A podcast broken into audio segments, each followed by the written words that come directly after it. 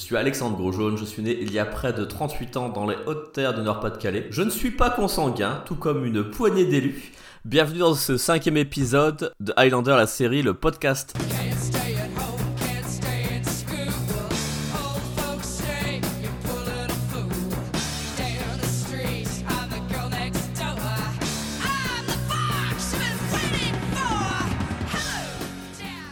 Donc cinquième épisode intitulé Chute libre, Free Fall. Petit détail qui va révéler son importance assez vite euh, sur cet épisode, c'est qu'il a été réalisé, tourné avant le premier épisode de la série. Donc c'est vraiment le tout premier épisode, c'est celui-là. En parlant d'expérience de tournage, de scénario, etc., c'est lui le premier. Du coup, toute l'expérience accumulée dans les quatre premiers épisodes n'existe pas. Et ça va se sentir parce que cet épisode, je suis désolé. Autant le scénario tient debout, autant la réalisation, c'est horrible. Alors que c'est le showrunner Thomas J. Wright qui s'occupe de cet épisode. Ah, c'est terrible, c'est terrible. Ah, on a une belle brochette de guest stars encore une fois. À chaque épisode, ils font appel aux copains, je sais pas trop. Ils veulent attirer un capital sympathie sur la série et ils veulent que ça prenne, je sais pas. Et voilà, la dernière fois, vous m'avez entendu râler parce que je trouvais que la réalisation se tenait mais que le scénario c'était de la merde. Et ben ici, c'est exactement l'inverse et c'est assez terrible. L'épisode commence, on voit une meuf coupée au carré, cheveux noirs, on la connaît pas. On voit qu'elle a écrasé du ketchup dans, sa main parce qu'elle a une sorte de, pâté rouge.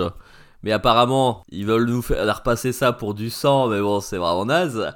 Bref, euh, elle, est- nerveuse, elle est nerveuse, elle est, elle est pas bien. On la voit, elle erre dans les rues, on voit une sorte de voiture qui la suit, c'est une situation encore un peu particulière. Les tenants et les aboutissants, vous inquiétez pas, arriveront en temps voulu. En fond musical, on a une musique. Et vous savez quoi? Eh ben cette musique est chantée par l'actrice que l'on est en train de voir devant nos yeux ébahis. C'est la musique Cherry Bomb. Le groupe c'est les Runaways.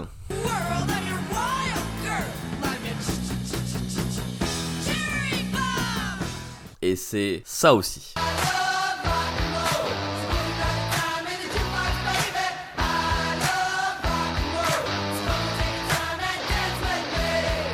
Voilà, je pense que tout le monde a reconnu. Donc c'est Joan Jett, de son vrai nom Joan Marie Larkin, qui a aujourd'hui 63 ans. C'est une chanteuse de rock américaine et ce sera notre super guest star de l'épisode. Elle joue le rôle ici de, on saura plus tard, de Felicia Martin. Donc voilà, elle est perdue et puis bah elle trouve une, une boutique au hasard, hein, ou, ou pas au hasard, on ne sait pas encore. Elle rentre et elle est dans la boutique d'antiquaire où c'est Richie qui tient la caisse. Alors Richie, il voit la meuf qui, a un- qui fait un malaise et tout à moitié, euh, elle est un peu perdue, euh, il, est, il essaie de l'aider, etc. Dès qu'elle a le temps de respirer, il essaie de la pécho, donc c'est c'est un peu gênant. Eh, C'est déjà pas tous les jours que je rencontre une aussi chouette nana, alors si en plus elle me tombe dans les bras. Au fait, on s'est pas encore présenté. Il finit par la laisser partir en lui filant une carte de visite en disant bah vas-y euh, dès que t'as fini ton hypoglycémie appelle-moi on baise un coup. Mais ce moment apparemment n'arrivera pas parce qu'on la voit elle va dans un bâtiment très haut elle choisit un très haut bâtiment elle va tout en haut elle sort de l'ascenseur elle a enlevé sa robe elle est en sous-vêtements la meuf elle a donné sa robe à une meuf qui disait qu'elle trouvait sa robe jolie tu vois elle dit ouais bah tiens Euh, du coup elle est euh, elle est aux trois quarts à poil et puis elle saute et voilà, poum, elle meurt. Début d'épisode, on se retrouve direct chez Duncan MacLeod avec euh, un flic. Alors le flic, c'est pas Thomas Powell. À cette époque-là, apparemment, il n'existait pas. Je ne sais pas s'il va revenir par la suite. Mais là, on a affaire donc à un nouveau guest star qui joue le rôle du commissaire Stosh Kominsky. Alors du coup, c'est Jay Brazo qui voilà qui je sais même pas quel âge il a aujourd'hui et les gens qui le reconnaîtront pourront le reconnaître parce qu'il a joué le rôle d'Arlan dans Stargate SG1 ça c'est pour la petite histoire donc là dans cet épisode peut-être dans ce par la suite alors du coup je ne sais pas ce sera la surprise bah il joue le rôle du, flic qui retrouve Duncan MacLeod toujours fourré euh, dans des histoires bizarres voilà, c'est un flic différent. Bon, après, c'est une grande ville, pourquoi pas avoir plusieurs policiers, il n'y a, pas de- a pas de mal surtout. Mais l'attention, c'est le commissaire. hein. Du coup, bah, ils ont retrouvé la carte de visite de que Richie elle lui a donnée. Du coup, logiquement, le flic il se retrouve chez Duncan MacLeod et ils emmènent Richie à la morgue pour euh, identifier le cadavre. Mais là, ils ouvrent le tiroir, personne, juste du sang. Elle se sentait peut-être à l'étroit. Donc, ok, what the fuck. Les mecs sont un peu choqués, mais pas plus que ça. Donc, euh, Duncan et Richie, bah, ils rentrent chez eux. Et puis là, un peu plus tard, on voit donc Félicia Martin qui déboule avec du sang partout sur elle et qui déboule euh, bah, chez l'antiquaire et euh, qui va tomber sur Richie et Tessa. Oh mon dieu. Félicia Richie, j'ai peur. Tessa, elle va s'en battre les couilles. Genre, euh, l'autre, elle est en train. On dirait qu'elle agonise, elle a du sang partout, mais euh, ouais, méfie-toi quand même. euh, c'est qui ça, hein? J'ai pas réfléchi. C'est tout le problème. Tu oublies trop souvent de réfléchir. Hein? Quoi? En tout cas avec ta tête. Oh, t'es ça, arrête de me charrier. Je suis jeune. Ma libido vient à peine de s'éveiller. Et c'est là donc, avec Duncan qui arrive et sa sagesse infinie, qui arrive et qui nous explique euh, bah voilà, que Felicia est devenue immortelle. Donc c'est sa première mort. Et il va devenir son maître Miyagi. Il va lui apprendre les rouages parce que chaque immortel a besoin d'un mentor, sinon bah il fait pas long feu. Ou bien il galère vraiment longtemps avant de comprendre ce qui lui arrive. Donc il apprend son, sous son aile, il lui explique, bah voilà, il ne peut en rester qu'un, va falloir se mettre donc à l'escrime, il va lui-même lui filer une épée forgée par Masamune, en personne, Masamune même, qu'il a chopé comme ça, voilà, il était content de l'avoir, mais il s'est dit, tiens, tiens, une, pour un rookie, c'est bien euh, pour commencer, tu vois. Et là, ce que je vous ai pas dit, c'est que, en fait, le mec qui était dans sa voiture et qui suivait au tout début de l'épisode Félicia Martin, eh ben, il a été à la morgue. Il a été mort. Il a mis un pain à celui qui gardait la morgue. Il a ouvert le tiroir où il y avait normalement Félicia et c'était vide. Et il est vénère. Le mec, il sort sa clé mort. Ah en fait, c'est une épée avec une grosse garde, mais c'est pas, pas une clé mort. Mais il, donne un gros coup euh, dans le vent et tout. euh, il est super vénère. Et là, on le voit chez lui. Et euh, il est, il, joue du violon. il est pas bien. Il est pas bien. On, voilà, il s'appelle Claude. Il s'appelle Claude parce que bah, qu'il est français, qu'est-ce que tu veux Et on va avoir un petit flashback de ce qui s'est passé dans la vie de Claude. Mais finalement, on, on voit, c'est pas un flashback qui concerne Claude directement, mais Félicia. Félicia qui, il y a 200-300 ans, était déjà en vie. Et on voit qu'elle noie la meuf de ce cher Claude. Ton petit corps tout rose. Félicia Martin. Tu es sûrement sa femme. ce qui n'est pas très très gentil. Elle voit après un berceau. Alors sachez que les immortels, si vous ne le savez pas, sont stériles, mais il a voulu avoir un petit trip euh, de parents, du coup il a adopté un bébé, et c'est sous-entendu, mais on le voit pas, mais Félicia, elle va noyer le, nouveau-né également. Une bien belle ambiance, donc Claude, je pense qu'il... Voilà. Il a l'air d'être vénère, on peut le comprendre.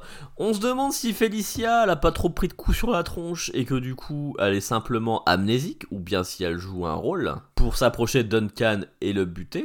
Et donc là, Claude, on le voit, il est tellement vénère qu'il va voir Richie, quoi. Ce qui, je sais pas, à part, comme il la la suivait, euh, il la suivait, bah, il va, il va essayer de la retrouver euh, par ce biais. Et Richie, euh, Richie, il est chaud. Richie, il prend une épée et il veut se battre contre lui. Alors, toujours aussi fier? Foutez le camp avant que j'appelle les flics Vas-y, fais-le. Allez, plante-la. Car sinon, j'exploserai ta petite tête. quelques échanges verbaux un peu chelous et le mec se barre. Parce qu'il est vénère, mais ça a pas l'air d'être un mauvais bougre dans le fond. C'est plus Félicia, la grosse pute. Donc on voit Duncan, il entraîne Félicia, quelques échanges, quelques passes, etc. Et puis euh, on sent qu'il y a un truc un peu bizarre. euh, elle apprend un peu trop vite. C'est pas normal. Duncan se méfie et il aura raison parce que effectivement Félicia est une grosse pute. Dans la scène d'après, on la retrouve chez, euh, chez Claude. Donc elle, euh, elle le retrouve chez lui. Elle est habillée en roqueux cette fois-ci. Parce que dans les autres scènes, elle a les cheveux bien plats, bien coiffés et tout. Bien, elle est habillée euh, sobrement. Et là, dans les scènes où elle est, elle est méchante, et ben elle a les cheveux en pétard et elle est habillée en, en star du rock and roll des années 80. Exactement ce qu'elle est dans la vraie vie. C'est un peu beaucoup forcé, c'est un peu de la merde, c'est assez naze. Mais bon, Claude se fait défoncer sa gueule et elle nous rappelle une règle essentielle. Un seul d'entre nous survivra. Voilà, merci Félicia. Alors après, voilà. Après avoir tué quelqu'un, pour ceux qui l'ont déjà pratiqué dans la vraie vie, qu'est-ce qu'on a envie de faire après avoir tué? Eh ben, on a envie de baiser. Alors, elle va voir Richie et elle le rape. Je me sens dans une forme incroyable.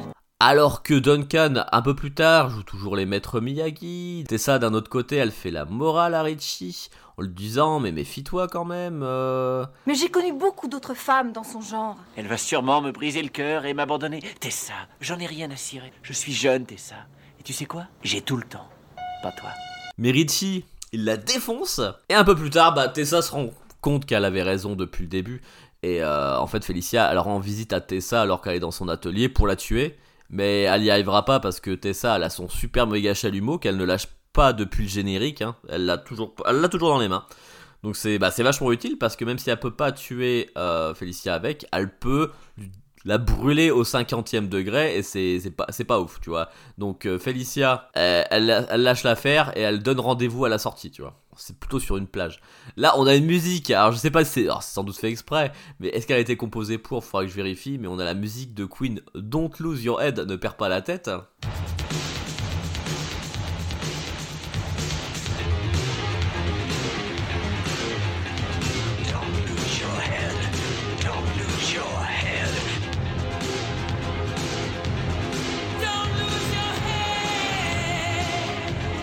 Totalement incroyable, avec un combat contre donc Duncan MacLeod versus euh, versus Felicia Martin. Alors Felicia Martin, des petites infos sur elle quand même, donc de son vrai nom, Félix Martin, elle est née à Orléans en fait en 1693. Comme elle était une femme et qu'elle disposait de très peu de ressources pour vivre, le seul métier qu'elle pouvait exercer était celui de prostituée. En 1714, Félix fut violée et assassinée aux portes d'Orléans par des bandits de grand chemin. À son grand étonnement, elle reprit vie sans, sans savoir ce qui avait causé sa résurrection.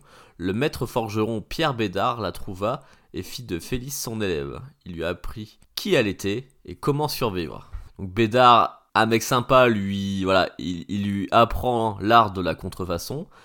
Il la garde sous son aile jusqu'à ce qu'il en ait marre d'elle et du coup, euh, à un moment donné, il essaye de la buter et c'est Félix donc qui décapita son, son cher mentor. Oui, parce qu'il y avait aussi tout un trip dans cet épisode avec une, une peinture, une peinture qu'elle aurait elle-même peinte, mais qui est un qui est une contrefaçon de Coronelli, parce que tout le monde le sait, hein, tout le monde le connaît. Et du coup, Duncan MacLeod, il l'avait acheté. Et elle, euh, en passant au hasard, euh, elle dit Ah ouais, euh, je sais, c'est un faux. Et puis Duncan, il fait Bah, comment vous savez bah, Elle dit Bah, c'est parce que c'est moi qui l'a peint. Du coup, Duncan, il fait expertiser la peinture pendant l'épisode en, scred. Et puis, il se rend compte que c'est effectivement un faux, mais un faux qui date de plusieurs centaines d'années.